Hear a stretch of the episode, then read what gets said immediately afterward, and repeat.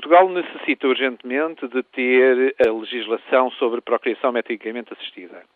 É dos poucos países desenvolvidos que não tem este tipo de legislação. Felizmente não tem havido problemas no nosso país, mas urge dar respeito àqueles que necessitam. Temos a situação em que o Serviço Público e o Serviço Nacional de Saúde não apoia estas iniciativas dos casais, apesar da Organização Mundial de Saúde considerar que a infertilidade é doença.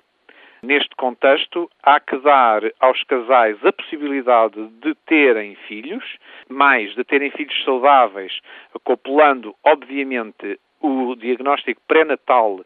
nestes casais, até porque muitos deles já atingiu a mulher, neste caso, a idade dos 35 anos,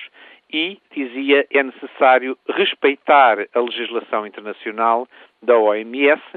e dar o direito de haver procriação medicamente assistida e mais, não limitar o número de óvulos implantados, pois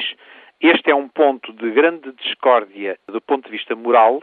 mas eticamente é correto, já que o processo não tem uma grande eficiência, criar as condições para que haja a maior eficiência. E por isso mesmo há que criar também, é a opinião da Ordem dos Biólogos,